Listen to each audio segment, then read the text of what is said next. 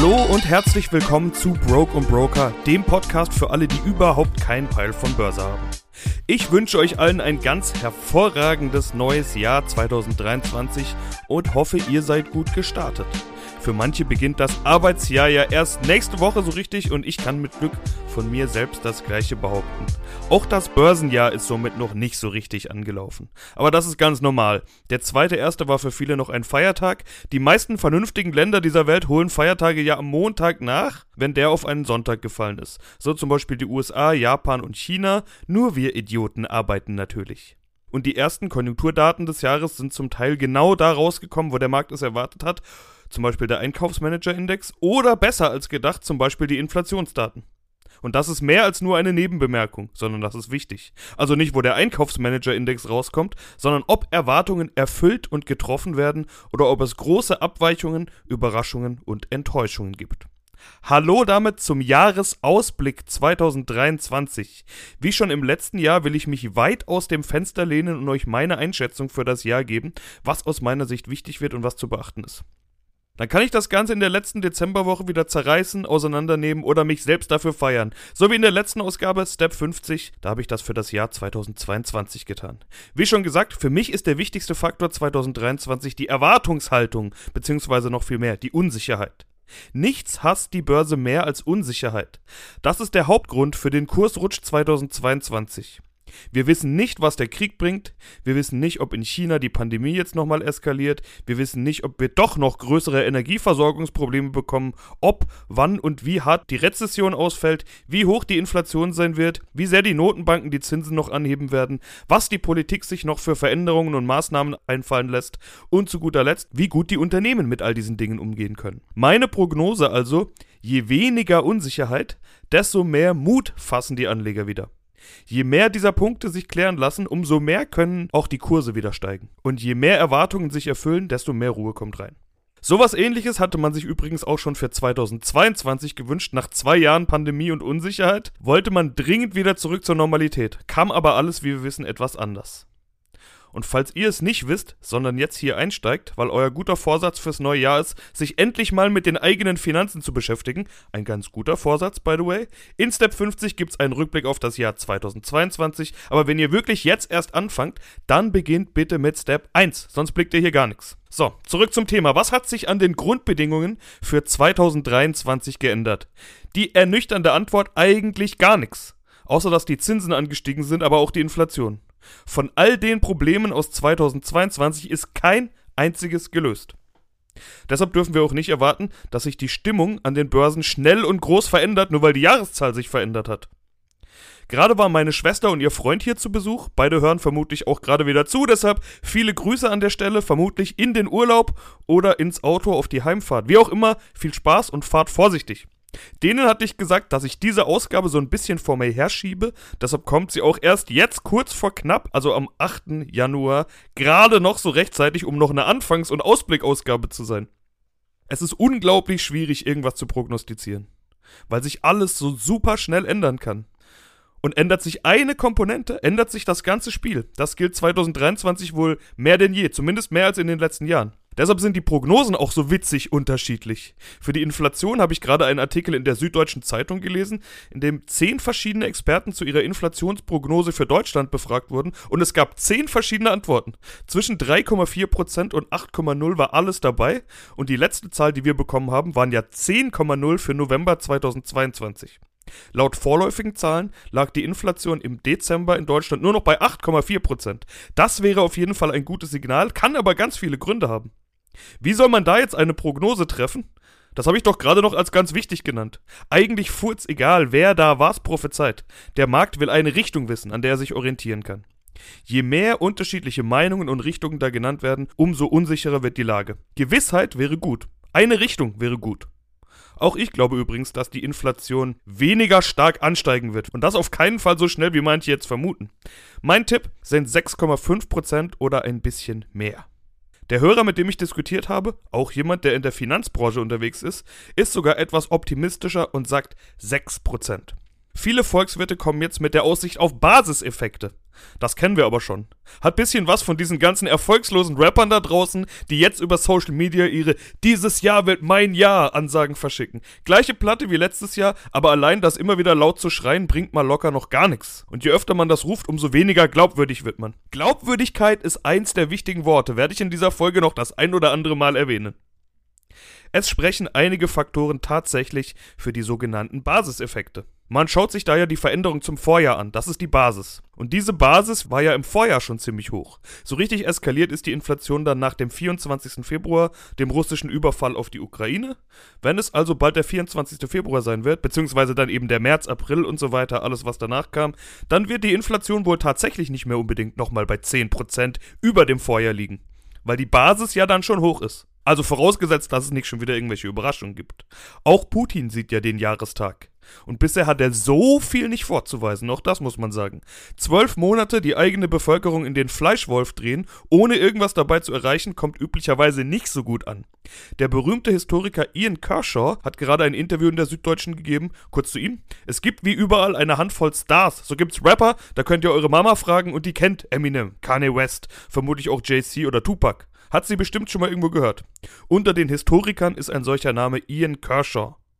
Den kennt jetzt vielleicht nicht eure Mama, aber mindestens jeder Erstsemester Geschichte. Zumindest, wenn er sich mit der neueren Geschichte beschäftigt. Der Dude ist nämlich Spezialist für alles rund ums Dritte Reich und den Zweiten Weltkrieg und einer der bekanntesten, wenn nicht der bekannteste Hitler-Biograf.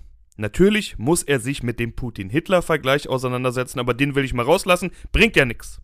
Aber auch mit der Frage, wann der Krieg denn mal zu Ende sein wird. Und er sagt, in einem halben Jahr ist alles vorbei. Zu teuer für beide Seiten, gibt nichts zu gewinnen für Russland, der Druck auf die Ukraine zu Verhandlungen einzuwilligen wird von Seiten des Westens irgendwann steigen und dann wird es einen Kompromiss geben, der für beide Seiten unangenehm ist, weil so sind Kompromisse halt. Die Bedingung, die er nennt, die Ukraine muss eine Frühjahrsoffensive starten und die Russen deutlich zurückdrängen. Ich für meinen Teil vermute mal, dass das nur geht, wenn die Ukraine dann auch genügend Offensivwaffen für eine Offensive hat. Passenderweise liefert dieser sogenannte Westen, nämlich Frankreich, USA und Deutschland, jetzt auch Panzer und die könnten doch eine wichtige Rolle in den Kämpfen der nächsten Monate spielen. Jetzt ist das nur ein Szenario. Ich denke, ein realistischer Kompromiss wäre, dass Russland vermutlich die Krim behält und einen direkten Zugang dazu bekommt. Also irgendwie einen Landstrich im Donbass, sozusagen der Fußweg zur Krim. Der Rest des Landes wird von Russen befreit und die Ukraine vermutlich beschleunigte Mitgliedschaft in die NATO und die EU bekommen, was wiederum aber trotzdem alles nicht allzu schnell gehen wird. Die Türkei zum Beispiel ist seit Ende der 90er Jahre EU-Mitgliedskandidat. Ich könnte mir vorstellen, dass die Russen irgendwann auch keinen Bock mehr auf Krieg haben. Angeblich wächst ja schon der Unmut über Putin. Meine Aussage aus dem letzten Step, dass den doch mal so langsam einer umbringen soll, könnte also vielleicht sogar Wirklichkeit werden. Der Bösewicht ist nämlich nicht Russland oder die Russen, sondern hauptsächlich dieser eine Wichser. Die Frage ist nur, was kommt danach? Übernimmt ein anderer Hardliner oder Psychopath? Oder gäbe es eine Annäherung? Ist ein Frieden mit Putin überhaupt möglich? Ist ein Frieden ohne Putin möglich? Und mal ganz generell, was genau würde ein Kriegsende, egal in welcher Form, denn für die Börse bedeuten? Ich bin im Zuge der Vorbereitung dieser Folge ja mit euch ins Gespräch gegangen, habe auf Instagram direkt gefragt, welche Themen für euch wichtig sind für 2023 oder welche Fragen ihr euch stellt. Und selbstverständlich war eine der ersten Fragen die nach Russland-Ukraine. Mein Szenario habe ich euch ja gerade beschrieben, aber was genau ändert sich dadurch für die Börse oder für euch als Anleger? Fundamental betrachtet erstmal gar nicht so viel. Es würde kein Zurück zu russischer Energie geben. Dieses Tischtuch ist einfach zerschnitten. Und keine der beiden Regionen, Ukraine, Russland, ist für die Wirtschaft jetzt so wichtig oder so relevant. Aber eine der größten Ängste und Unsicherheiten wäre weg. Und da bin ich wieder bei meinem Hauptthema. Es gäbe zumindest mal eine Erleichterungsrallye, da bin ich mir sicher. Viele, die aus dem Markt abgehauen sind, aus Gründen Krieg, Unsicherheit und so weiter, würden sich wieder zurücktrauen. Das Handelsblatt hat diese Woche eine Umfrage gestartet. Doppelpunkt. Krieg, Inflation und große Verunsicherung. Die Märkte waren 2022 in Aufruhr. Uns interessiert, sorgen Sie sich mit Blick auf das kommende Jahr um Ihre Finanzen. Genau solche Dinge sind aus meiner Sicht eins der Probleme. Warum denn jetzt noch Schiss haben, wo genau die ganzen Sachen doch schon passiert sind? Der DAX hat minus 13% gemacht letztes Jahr. Genau diese genannten Faktoren sind schuld. Soll das jetzt aus genau den gleichen Gründen nochmal passieren oder was? Die Unsicherheit ist das Problem. Dieser Krieg ist ein wesentlicher Faktor, trägt einen ordentlichen Teil dazu bei. Es wäre also nicht nur aus menschlicher Sicht ein großer Segen, wenn dieser Krieg dieses Jahr endlich mal endet, sondern auch für Börse und Wirtschaft wäre das eine Entspannung. Wie schon gesagt, was ich genannt habe, ist nur eines der möglichen Szenarien und wir können hier beim besten Willen nicht alles durchgehen und sagen, was wäre wenn. Deshalb bleibe ich mal bei dem, was ich für am wahrscheinlichsten halte. Das ist dann das Basisszenario für mich, so wie Volkswirte das immer nennen. Erstmal zurück zum Thema Inflation. Das war selbstverständlich das Thema, nach dem die meisten von euch gefragt haben und manch einer hat gesagt, dass das aus seiner Sicht entscheidend sein wird für den Marktverlauf 2023. Ich gebe so halb recht. Für mich wäre es eher die Unsicherheit über die Inflation. Wie gesagt, wenn wir genau wissen, so und so hoch ist die Inflation und die Notenbank wird dann dies und das machen, dann preist der Markt das ein und wir können einfach weitermachen. Die Inflation alleine ist es also nicht. Aber dies einer der Faktoren, die alles verändern kann. Je nachdem, ob sie steigt oder fällt, mehr oder weniger als erwartet, dann fallen ganz andere Dominosteine um und es setzt sich eine ganz andere Dynamik in Gang. Mein Inflationsszenario die russische Energie ist weg. Spätestens seit August 2022 haben wir keinen Furz russisches Gas mehr bekommen und haben dann, wie Gestörte, alles vom Markt weggekauft, was es irgendwo gab, um unsere Speicher zu füllen. Spätestens im August also wird es kaum mehr möglich sein, dass die Energiepreise nochmal so viel teurer sind als im Vergleich zum Vorjahr. Und so sieht es schon in den Monaten vorher bei vielen Dingen aus. Das ist eben dieser schon genannte Basiseffekt. Warum soll die Inflation dann trotzdem hoch sein? weil schon ganz andere Dinge in Bewegung gekommen sind. Überall sind die Löhne gestiegen. Das wird auf die Preise der Produkte draufgepackt. Wegen steigender Kosten haben fast alle Unternehmen irgendwo die Preise angehoben. Das wird wohl kaum einer wieder so schnell rückgängig machen. Diese Spirale ist gerade erst ins Rollen gekommen. Hinzu kommt, dass vieles aus nachlaufenden Effekten besteht. Mieten zum Beispiel, die werden jetzt nach und nach auf Basis der Inflation des vergangenen Jahres angehoben. Das ist scheißegal, was die Inflation in einem halben Jahr macht, es zählt die Inflation der Vergangenheit. Und was denkt ihr erst, was passiert, wenn wir uns wirklich unabhängiger machen wollen von Asien und Co? Wenn wir unsere Scheiße wieder im eigenen Land produzieren? Wenn der verdammte Adidas-Sneaker nicht mehr von Kinderhänden aus Bangladesch genäht wird für 2,50 Euro, sondern in Herzogenaurach für verdammte 13 Euro Mindestlohn. Das wird sich auf die Preise auswirken, das glaubt ihr mir aber. Unser Wohlstand kommt doch daher, dass wir alles auf dem Nacken der dritten Welt produziert haben und hier mit schön billigem russischen Gas als Energiequelle dann zusammengebaut. Aber das wird kein 2023er Thema sein. Ich wollte es nur mal so reindroppen. Jetzt fehlen nicht nur die Fachkräfte, was die teuer macht, weil sie sich aussuchen können, wo sie hinwollen und die gehen nun mal dahin, wo am meisten gezahlt wird, sondern es fehlt auch die günstige Energie und über kurz oder lang auch die Billigproduktion aus der dritten Welt. Wie sollen da denn bitte die Preise sinken? Es gibt eine Möglichkeit, eine Zukunftsvision, die erzähle ich euch aber ein anderes Mal.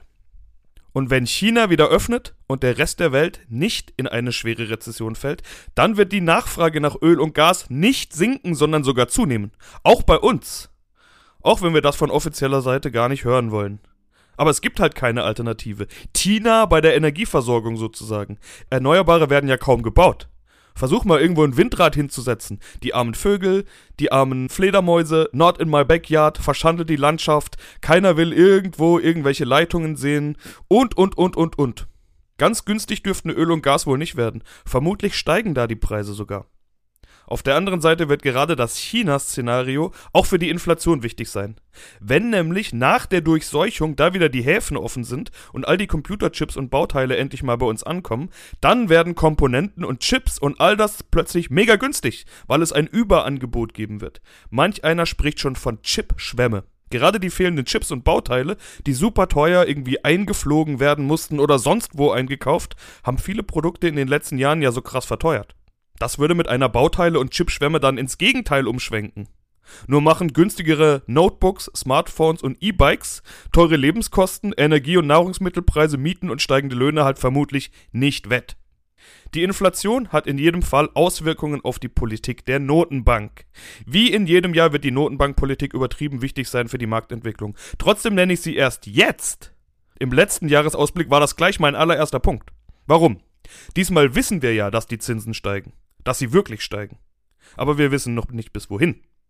Das ist hier die große Unsicherheit. Manche Optimisten sehen schon im ersten Halbjahr wieder erste Zinssenkungen, andere noch einige Zinsanhebungen. Und das alles hängt in erster Linie von der Inflation ab. Die Notenbank ist zuständig für halbwegs stabile Währung und für Preisstabilität. Das bedeutet, dass die Preise eben nicht um 10% steigen sollen. Deshalb ist die ja so sehr unter Zugzwang. Sollten da also schnelle Fortschritte gemacht werden, und in den USA gibt es ja echt erste Anzeichen dafür, dass die Inflation auf jeden Fall nicht mehr so stark steigt, dann könnte es auch schneller gehen mit dem Stopp der Zinsanhebungen. Und laut den ersten Inflationszahlen des Jahres 2023 werden die Preise auch bei uns steigt die Inflationsrate zum zweiten Mal in Folge nicht mehr, als sie im Vormonat gestiegen ist. Die Inflation fällt geringer aus als in den Monaten zuvor. Das würde bedeuten, dass der viel zitierte Peak-Inflation überschritten ist. Der Zenit ist erreicht. Was allerdings nicht bedeutet, dass die EZB dann da auch mitmacht. In Europa ist die Inflation noch höher als in den USA. Die Zinsen niedriger und die EZB-Chefin Christine Lagarde hat wie schon gesagt angekündigt, dass egal was die Fed macht, die EZB erstmal auf ihrem Kurs bleiben wird. Das kann natürlich erstmal nur das sein, was der von mir geschätzte Marktexperte Robert Halver immer Verbalerotik nennt. Auf der anderen Seite muss auch die Notenbank um ihre Glaubwürdigkeit kämpfen. Viele sagen nämlich, dass sie denen gar kein Wort mehr glauben. Nach all dem, was die gerade bei der Inflation verkackt haben. Die waren jetzt zehn Jahre lang im Krisenmodus bei Nullzinsen, obwohl die Wirtschaft und die Börse 1A gelaufen sind. Und jetzt, wo alles scheiße läuft, müssen die die Zinsen anheben? Klingt nicht wirklich so, als würden die wissen, was die da tun. Macht es nicht besonders glaubwürdig. Und da sind wir schon wieder bei diesem Begriff Glaubwürdigkeit. Als Mario Draghi damals seine Whatever It Takes Rede gehalten hat, sein, wenn nicht mit Rap, dann mit der Pumpgun-Moment, sie ist Step 29, da wusste jeder, der Motherfucker meint's ernst. Dieser Satz hat gereicht, um den Markt zu beruhigen. Wenn die Notenbanker jetzt was sagen, überlegen erstmal alle, was das bedeuten kann, was wohl wirklich passieren wird. Die müssen an ihrer Glaubwürdigkeit arbeiten. Deshalb glaube ich auch nicht, dass die Zinsen so bald wieder gesenkt werden. Ich habe Stimmen gehört, die erwarten das innerhalb des ersten Halbjahres. Was für Argumente gäbe es denn überhaupt? Vor allem die Konjunktur kommt dann ins Spiel. Die US-Notenbank schaut bei ihrer Notenbankpolitik nämlich auch auf den Arbeitsmarkt und auf die Konjunktur. Allerdings sehe ich diese große Rezession überhaupt nicht kommen, vor allen Dingen nicht in den USA. Ich glaube, wir kommen ganz gut davon. Vielleicht sogar ganz ohne Rezession oder nur mit einer kleinen. Das nennen die Profis dann Soft Landing, also weiche Landung. Halte ich für sehr realistisch. In den USA sehen die Konjunkturdaten viel besser aus als erwartet. Die Firmen sind aus den letzten Jahren Krisen gewohnt, kommen damit ganz gut zurecht. Der Arbeitsmarkt ist super stark und auch da fehlen natürlich die Fachkräfte. Große Arbeitslosenwellen sind ehrlich gesagt nicht zu erwarten. Und dann darf man nicht vergessen, dass es ein Vorwahljahr in den USA ist. US-Präsident Joe Biden hat kein Interesse daran, dass noch Großporzellan zerschlagen wird, bevor er dann ins Wahljahr 2024 geht. Er wird also Maßnahmen finden, um die Wirtschaft zu stützen und zu unterstützen. Sein großer Inflation Reduction Act ist ja schon gestartet. In Europa ist die Sache anders. Da haben wir nicht ein Land, um das sich die Notenbank kümmern muss, sondern 20. Seit 1. Januar 2023 ist mit Kroatien nämlich noch ein weiteres Land hinzugekommen in den Euroraum. Das macht's nicht einfacher. Das bedeutet nämlich 20 verschiedene konjunkturelle Entwicklungen, 20 verschiedene Arbeitsmärkte und 20 mal Verschuldung. Vor allen Dingen dies ja das Problem. Hebt die Notenbank die Zinsen, werden ja auch Schulden teurer. Und eine Euro-Schuldenkrise 2.0 wäre so ziemlich das Letzte, was wir jetzt gebrauchen können. 2023 muss ja nicht unbedingt noch einen draufsetzen, oder? Reicht jetzt so langsam mal mit Bad News. Deshalb dürften die Zinsen in Europa auch nicht allzu hoch steigen. So hoch wie in den USA sehe ich die ehrlich gesagt gar nicht. Vielleicht noch ein oder zwei Anhebungen und dann vermutlich auch mal ein Stopp. Aber auch nicht allzu schnell wieder runter, das will ich gleich dazu sagen. Das hängt dann vermutlich wieder an der Inflation.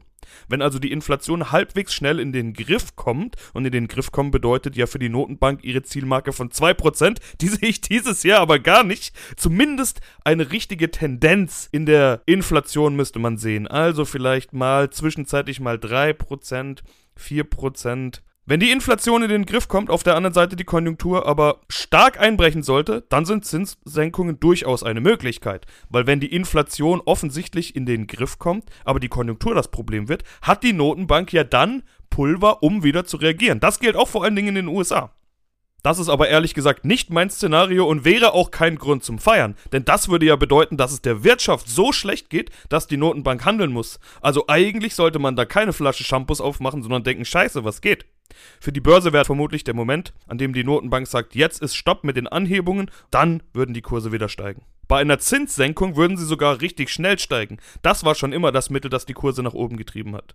Und den Moment der Anhebungsstopps, den sehe ich zuerst in den USA. Das muss ich ganz klar sagen. Davon hängt dann wiederum ab, wie schnell sich der Markt erholt. Ein Hörer hat explizit gefragt, wie ich das erste und das zweite Halbjahr einschätze. In meinem Szenario bleibt die Unsicherheit erstmal groß, sodass das Jahr eher nicht mit Rallye anlaufen wird, auch wenn die Kurse sich schon etwas erholt haben. Aber alles kann sich so schnell ändern, dass solche Prognosen überhaupt keinen Sinn ergeben. Timing funktioniert nicht. Solche Fragen kommen oft von denen, die irgendwann letztes Jahr alles verkauft haben und jetzt auf den richtigen Moment zum Wiedereinstieg warten. In meinem Szenario wäre der Moment im September 2022 gewesen, also schon verpasst. Den Rest müsst ihr mit irgendwelchen Timing-Experten besprechen.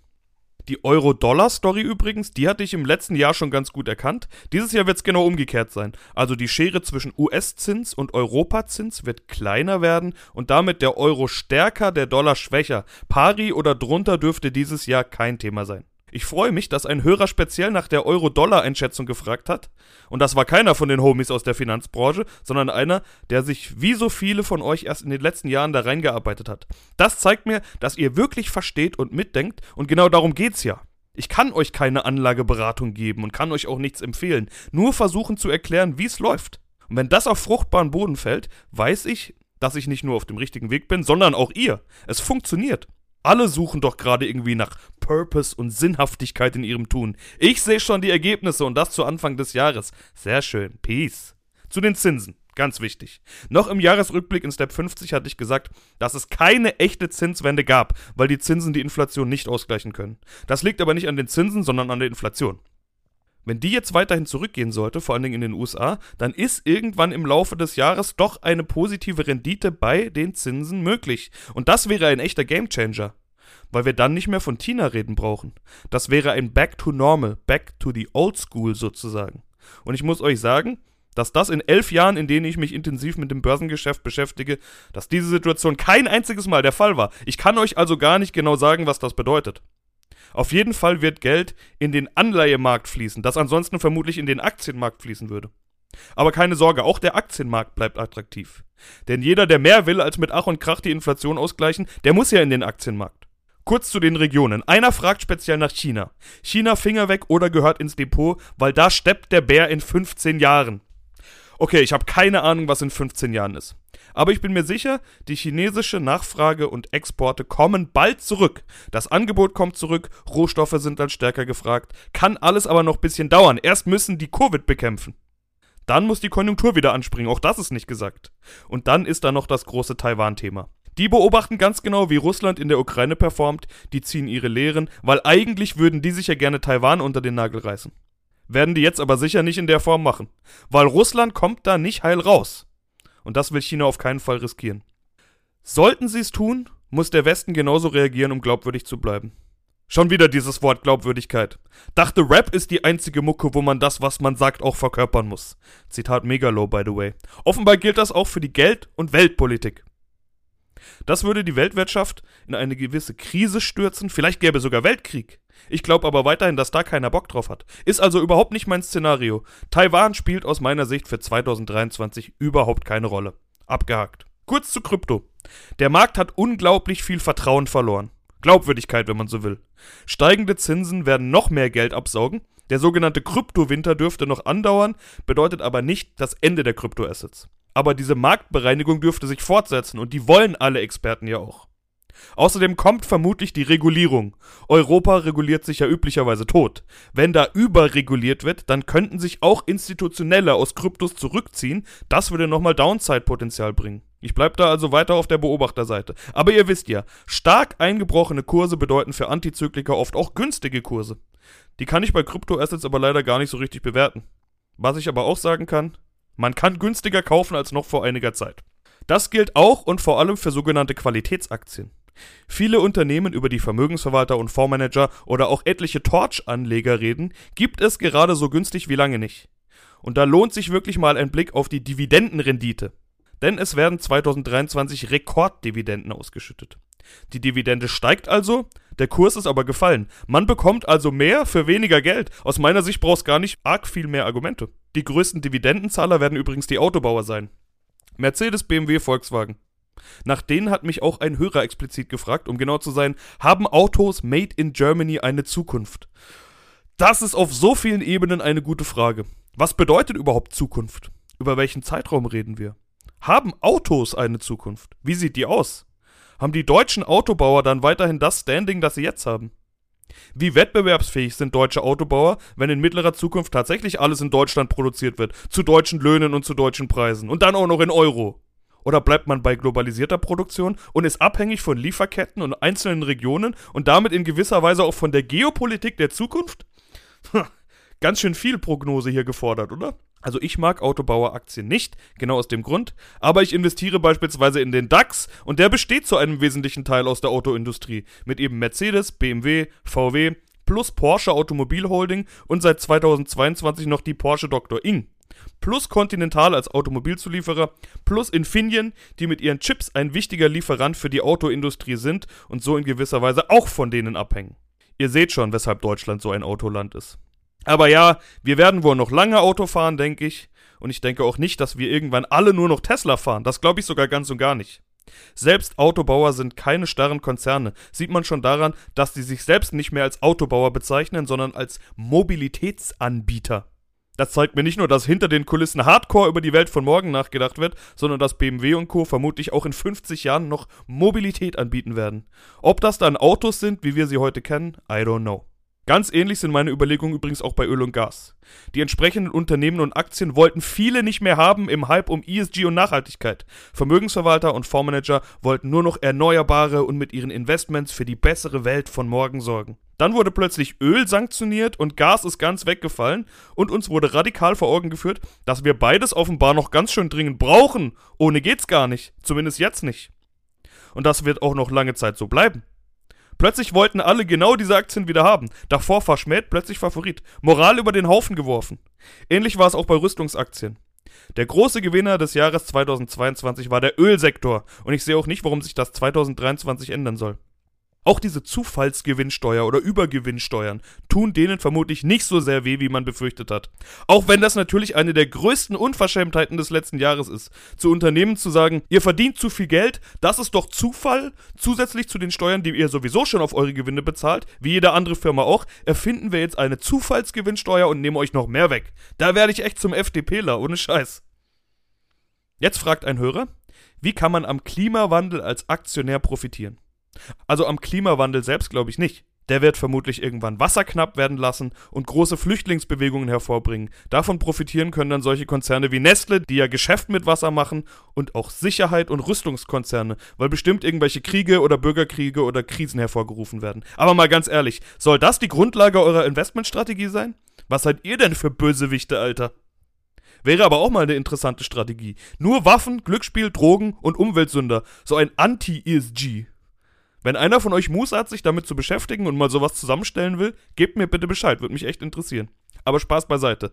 Der Hörer fragt natürlich danach, welche Chancen man als Anleger hat in der Bekämpfung des Klimawandels. Und das ist echt eine Menge. Der US Inflation Reduction Act ist eigentlich ein Green Deal Act, wenn man so will.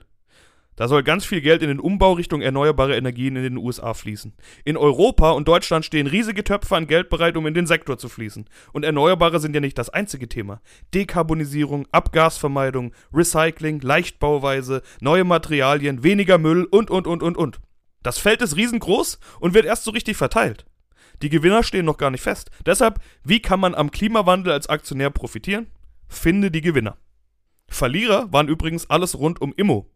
Die steigenden Zinsen haben da aber mal so richtig reingekracht, weil damit Immobilien bauen und kaufen ja deutlich teurer wird. Das macht man ja üblicherweise auf Pump und nicht aus der Portokasse. Schulden werden ab sofort teuer.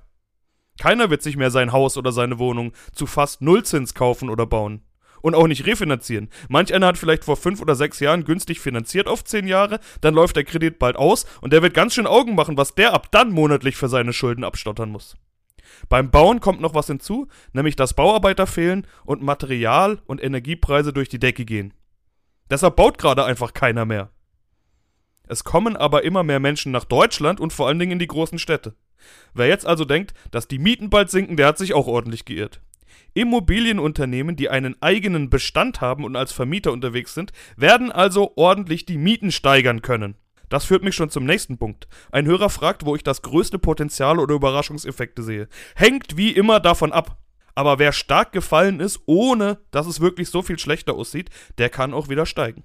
Hängt aber eben von ganz vielen Dingen ab. Ich glaube, dass gerade Immo stärker abgestraft wurde, als es hätte sein müssen. Ich glaube, dass manche Tech-Werte einfach nur pauschal abverkauft wurden, weil es Tech ist und die Zinsen steigen. Aber beides sind, glaube ich, jetzt auch keine Überraschungen, die ich hier verrate. Den einen geilen Tipp habe ich nicht. Wenn dies oder das passiert, könnte dies oder das besser performen. Das habe ich, glaube ich, schon klar gemacht.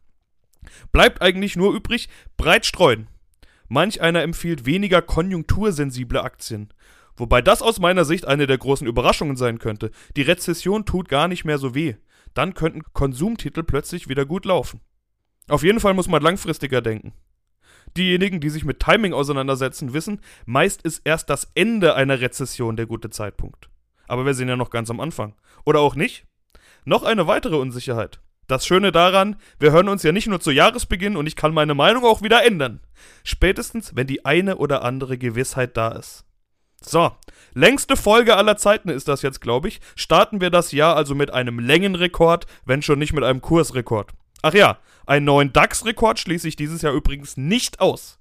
Viele tun das. Ich glaube aber schon, dass wir gerade in der zweiten Jahreshälfte neue Rekorde sehen können. Aber dafür müsste halt alles stimmen. Hoffen wir mal, dass nicht ausgerechnet das der Satz ist, über den ich mich im nächsten Jahresrückblick am meisten ärgere. Wobei, wenn das dann meine einzige Sorge ist, dann wäre ja irgendwie auch alles in Ordnung. Ich wünsche euch auf jeden Fall jetzt einen erfolgreichen Start ins Börsenjahr. In der ersten Woche war ja naturgemäß weniger los. Eigentlich beginnt das Börsenjahr also so richtig erst morgen bzw. nächste Woche. Let's go!